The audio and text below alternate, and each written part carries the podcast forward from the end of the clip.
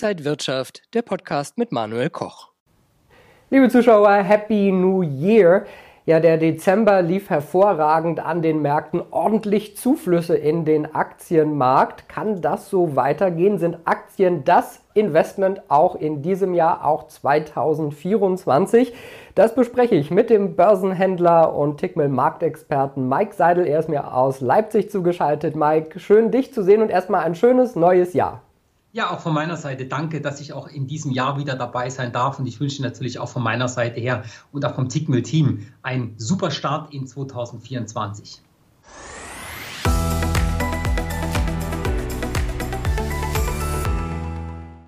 Ja, und ab Montag gibt es den Mike auch wieder täglich auf dem YouTube-Kanal von Tickmill Deutsch. Schauen Sie da mal rein, da kriegen Sie dann die neuesten Infos. Ja, Aktienmarkt ist unser Thema und da lief es einfach sehr gut 2023. Sind denn die Aktienmärkte auch 2024 wieder das Investment, Mike?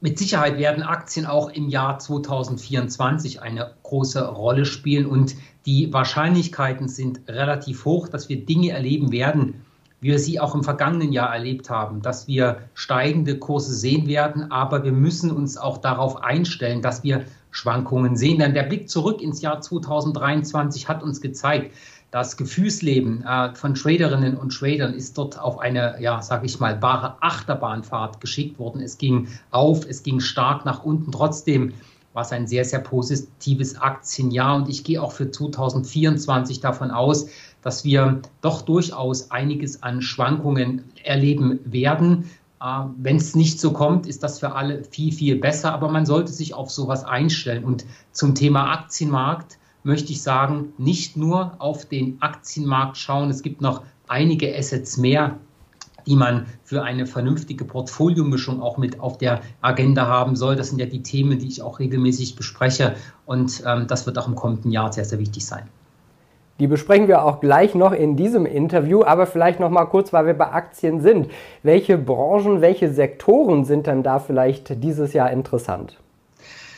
Ich gehe mal davon aus, dass wir äh, sag ich mal, nach den, nach den ganzen äh, Verwerfungen, die wir im letzten Jahr auch gesehen hatten, äh, dass man sich irgendwo wieder darauf besinnt, äh, den Weg fortzusetzen, den man vor der Covid-Zeit auch angefangen hat. Das heißt, wir haben das ja auch zuletzt gesehen auf den großen äh, Treffen, wo man gesagt hat, wir wollen verbindlich die Klimaziele ähm, auch nachverfolgen, dass wir das Thema auch mit umsetzen können.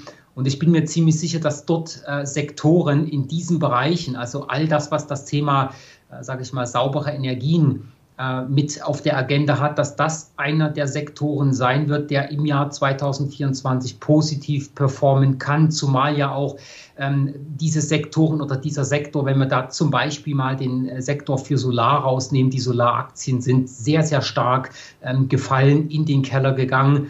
Ähm, das wird allerdings auch etwas sein, das wir in Zukunft brauchen. Das heißt, diese Produkte werden mit einer hohen Wahrscheinlichkeit auch eine, eine Renaissance erleben, beziehungsweise nicht die Produkte, sondern die, die Unternehmen. Und äh, das sind Dinge, die brauchen wir einfach als Vorausschau für das Jahr. Was auch wichtig wird, das Thema bleibt interessant, künstliche Intelligenz beispielsweise. Also all das, was in diesem Sektor auch unterwegs ist, die künstliche Intelligenz steht noch oder steckt noch in den Kinderschuhen. Und auch da dürfte es im laufenden Jahr durchaus immer wieder gute Chancen für Einstiege geben, beziehungsweise Möglichkeiten, sich in den jetzt schon laufenden Rallyes auch in den Korrekturen wieder mit einzudecken. Und welche Anlageklassen gehören denn für dich 2024 ins Depot außer Aktien? Ganz klar wenn wir mal schauen, welche Anlageklassen haben wir private Traderinnen und Trader denn zur Verfügung? Wir haben den Aktienmarkt, wir haben den Zinsmarkt, wir haben den Währungsmarkt und wir haben die Rohstoffe. Und in einem gut gemischten Portfolio, gerade dann, wenn man auch aktiv damit arbeitet und keine Buy-and-Hold-Strategie macht, ist es immer wichtig, diese Anlageklassen permanent auf der Uhr zu haben und dann wenn sich gute Setups für das eigene Handels, äh, für die, für die eigene Handelsstrategie ergeben, in der passenden Assetklasse wirklich auch dann zu investieren. Und man muss halt wissen, dass es auch in Jahren, wo es Schwankungen gibt, Geldflüsse zwischen verschiedenen Assetklassen gibt. Und da kann man auch zwischen dem Geldfluss hin und her wirklich auch profitieren, wenn beispielsweise Geld von Aktien in Bonds fließen oder auch umgekehrt sieht man halt einfach, wo die Nachfrage nachlässt, dort fallen die Kurse, wo die Nachfrage steigt, dort steigen die Kurse und das sollte man auch aktiv im Portfolio in diesen Assetklassen umsetzen. Wie kann man denn jetzt für 2024 ein Portfolio aufbauen? Wie könnte da eine Strategie aussehen? Die Strategie, die ich persönlich fahre, ich seit vielen, vielen Jahren. Ich habe da auch viel gelernt. Äh, seit Ende der 90er Jahren arbeite ich aktiv mit meinem Vermögen an der Börse. Ähm, und ich habe halt gemerkt, dass es äh, klassisch in den Medien auch immer wieder so Strategien gibt, ja, das wird das Jahr werden, so und so musst du dich ausrichten. Und ich habe das früher versucht und ich habe halt gemerkt, dass das für mich etwas ist, was überhaupt keinen Sinn macht als Aktienhändler, ähm, weil mit sowas schränke ich mich ein. Wenn ich quasi am Jahresanfang mir schon eine Strategie auf die Uhr lege, wo ich sage, so, so wird das Jahr laufen. Ähm, und so positioniere ich mich gleich mal am Jahresanfang. Das hat bei mir nie funktioniert. Und ich kann das sagen, ich mache meine Gewinne einfach damit, dass ich flexibel bleibe, dass ich immer die Augen offen halte nach möglichen Chancen. Und das ist auch die Strategie, die ich, äh, die ich jedem auch empfehle. Auch in meinen Ausbildungen lernt man das, dass man die Strategie, die man hat, wo man weiß, dass sie für einen funktioniert, immer dort spielt, wo der Markt diese Strategie gerade spielt. Also das ist auch meine Ausrichtung für das Jahr 2024. Nutze die Chancen, die sich ergeben, und zwar dann, wenn sie da sind und nicht vorher in der Hoffnung, dass sich vielleicht irgendetwas ergibt. Aber was heißt das nochmal so für die Strategie? Wirklich ganz ohne irgendwas in den Markt gehen oder zum Beispiel Quartalszahlen auf dem Schirm haben, die Sitzungen der Notenbanken auf dem Schirm haben. Sowas könnte man ja einfließen lassen, um sich vielleicht so Strategien aufzubauen. Selbstverständlich. Und das sind auch die Strategien, ähm, die für mich auch immer wieder funktionieren und übrigens nicht nur für mich. Halt einfach zu sagen, beispielsweise Thema in der Berichtssaison, dass du dich darauf vorbereitest, wann kommen welche Aktien mit Zahlen raus und dort dann im Endeffekt, dass du sagst, okay, ich habe hier beispielsweise eine Pre-Earning-Strategie ähm, oder ich habe eine Strategie, mit der ich direkt nach den Zahlen handle, dass man sich das schon zurechtbaut und dann weißt du ja, wann bringt denn eine Aktie oder ein Unternehmen die Zahlen und dann kannst du dich vorbereiten, kannst dann deine Strategie entsprechend umsetzen und dann immer auch nur dann die Strategie ausspielen, wenn sie der Markt auch spielt. Gehen wir mal von Aktien weg. Notenbanken spielen eine extrem große Rolle, auch für Währungen. Und wenn du halt einfach weißt, dass eine Notenbank die Zinsen erhöht oder die Zinsen senkt und in einem anderen Land äh, die, die Zinsen nicht verändert werden, dann bringt das einfach einen, einen Geldfluss in diesem Währungspaar auch ähm, ähm in, in Gang, der dann die Kurse nach unten oder nach oben drückt. Das haben wir ja zuletzt im japanischen Yen gesehen. Ne? Da ist der Yen deutlich stärker geworden nach einer langen, langen Schwächephase. Das haben wir gegen Ende des letzten Jahres gesehen.